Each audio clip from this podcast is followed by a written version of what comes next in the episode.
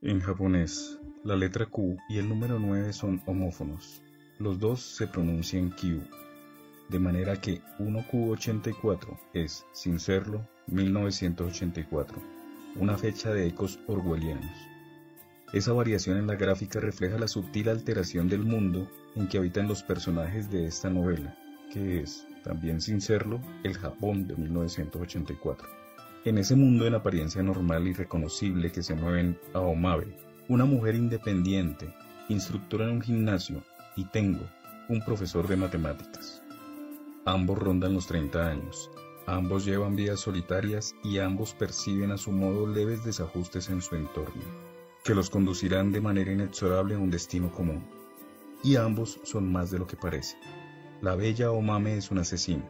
El anoíno Tengo, un aspirante novelista al que su editor ha encargado un trabajo relacionado con La crisálida del aire, una enigmática obra dictada por una esquiva adolescente.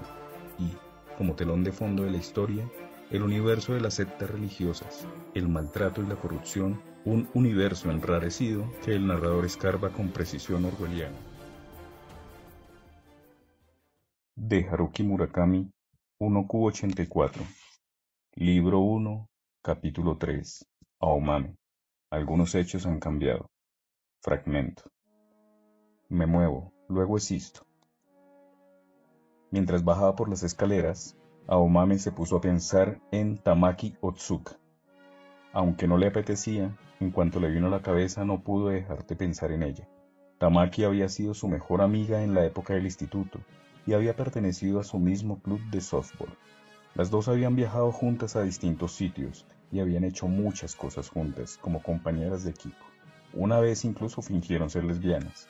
Se habían ido a un viaje durante unas vacaciones estivales y tuvieron que dormir en la misma cama. La habitación que le habían reservado era de una cama individual. Dentro de ella se tocaron distintas partes de sus cuerpos. No quería decir que fueran lesbianas. Simplemente se atrevieron a probar qué se sentía estimuladas por una curiosidad femenina. En aquella época aún no tenían novio y no habían vivido ninguna experiencia sexual. La vivencia de aquella noche le había quedado grabada en la memoria como un episodio excepcional pero interesante de su vida. No obstante, al recordar mientras bajaba por las escaleras descubiertas de hierro el momento en que Tamaki y ella se habían tocado, comenzó a sentir cierto calor en su interior. Todavía ahora recordaba con una claridad inexplicable los pezones ovalados, el fino vello púbico, la hermosa turgencia del culo y la forma del clítoris de Tamaki. Mientras evocaba aquellos recuerdos de forma tan vívida, en su mente resonaba, como música de fondo, el unísono festivo de los instrumentos de viento de la sinfonieta de Yanasek. Las palmas de sus manos acariciaban dulcemente la estrecha cintura de Tamaki. Al principio, ella sentía cosquillas, pero de repente las risillas sofocadas cesaron. La respiración cambió. Aquella obra musical había sido compuesta originariamente como una fanfarria para un encuentro deportivo. El viento cruzaba las verdes praderas de Bohemia al son de la música. Se dio cuenta que de repente los pezones de Tamaki se estaban endureciendo al igual que los suyos. Entonces, los timbales trazaron complejos motivos musicales. Aomame se detuvo y sacudió ligeramente la cabeza varias veces. No podía ponerse a recordar aquello en semejante sitio. Pensó que tenía que concentrarse en bajar las escaleras pero no podía dejar de recordar. Aquella escena le venía una y otra vez a la cabeza, con mucha nitidez. La noche estival, una cama estrecha y el imperceptible olor a sudor, las palabras que habían pronunciado, las inefables sensaciones, las promesas olvidadas, los deseos no realizados, anhelos que habían perdido su destino. Una ráfaga de viento le levantó el cabello para golpearle después las mejillas. El dolor hizo que le aflorasen algunas lágrimas a sus ojos, y la siguiente ráfaga se la secó. ¿Cuándo ocurrió aquello? se preguntó Omame. Pero el tiempo se le enredaba en la memoria y se transformaba en una especie de hilo enmarañado. Perdía el eje que lo mantenía recto y todo se alteraba. La posición de los cajones estaba cambiando. Por algún motivo no era capaz de recordar lo que debía recordar. Estoy en abril de 1984. Nací en 1954. Hasta ahí se acordaba. Sin embargo, dentro de la mente de Omame Aquel momento que había quedado sellado en su memoria perdía rápidamente su esencia.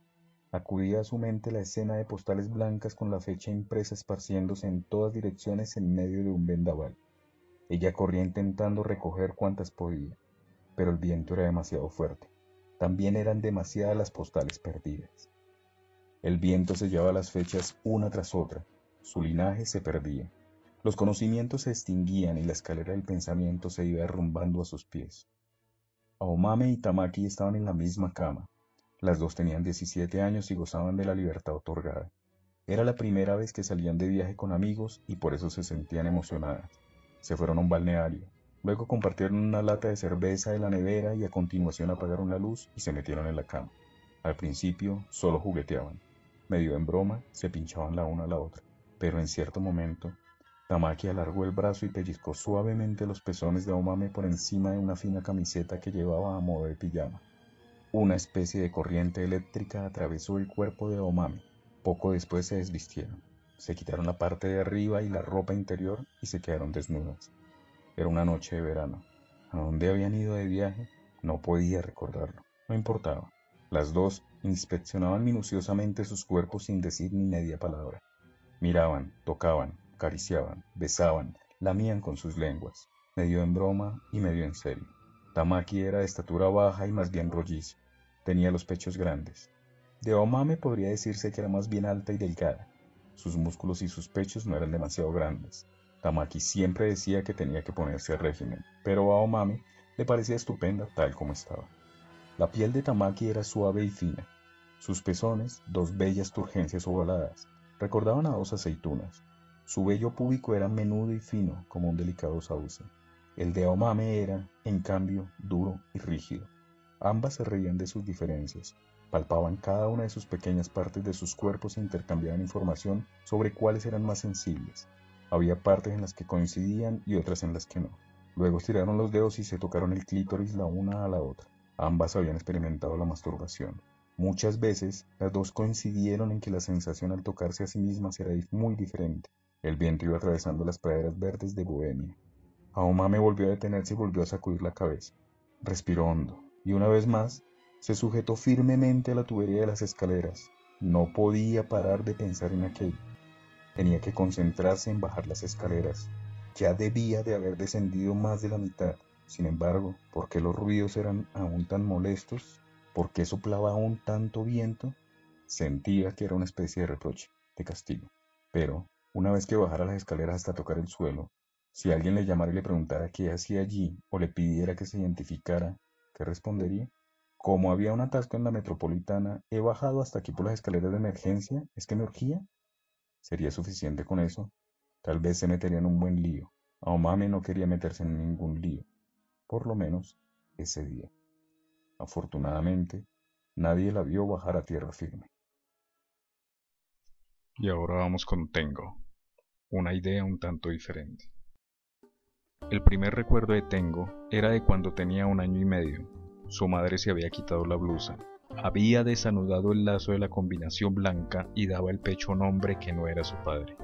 Un bebé yacía en una cuna, probablemente fuera Tengo.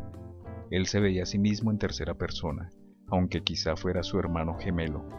No, no lo era.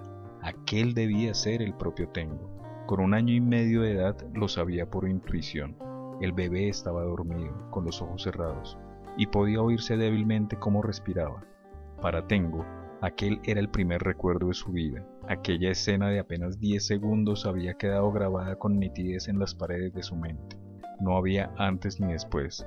El recuerdo estaba completamente solo, aislado, como un pináculo en una ciudad anegada por una gran riada cuya cabeza asoma por encima de la superficie turbia del agua.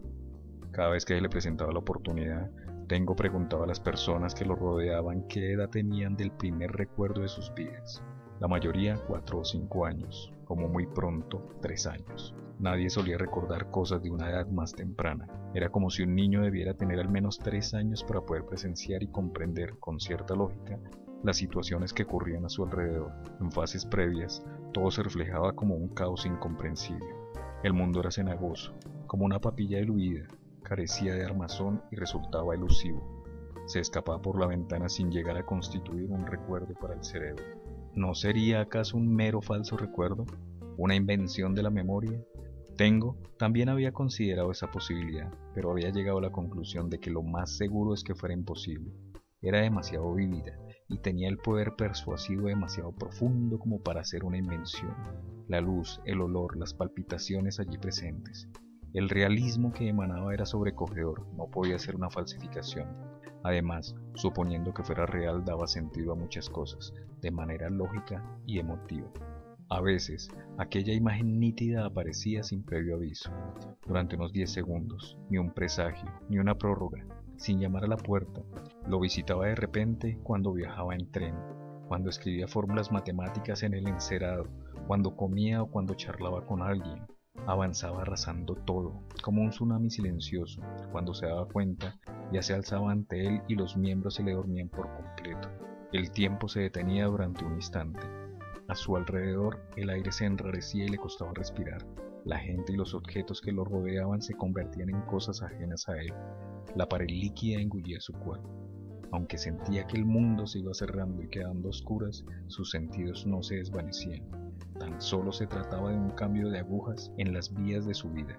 En parte, sus sentidos se volvían más agudos. No tenía miedo, pero no podía abrir los ojos. Tenía los párpados bien cerrados. Los ruidos que lo rodeaban se iban alejando, y entonces esa imagen familiar se proyectaba varias veces en la pantalla de su mente. Le sudaba todo el cuerpo. Sentía como la zona de las axilas de la camisa se humedecía. El cuerpo empezaba a temblarle ligeramente. Sus latidos eran más rápidos y fuertes. El ataque de esta vez fue largo. Tengo cerró los ojos. Se llevó un pañuelo a la boca como siempre y lo mordió con fuerza. No sabía durante cuánto tiempo había estado así. Cuando todo terminó, la única forma de saber la duración era por el cansancio corporal. Estaba exhausto.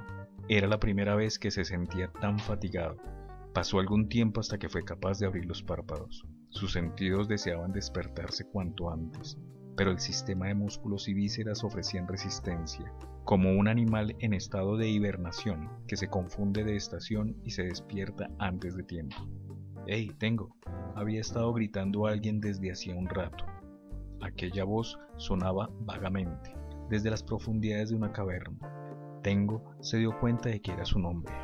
¿Qué te pasa? ¿Es lo de siempre? ¿Estás bien? decía la voz.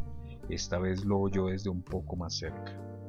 Por fin abrió los ojos, se centró y observó su mano derecha agarrada al borde de la mesa.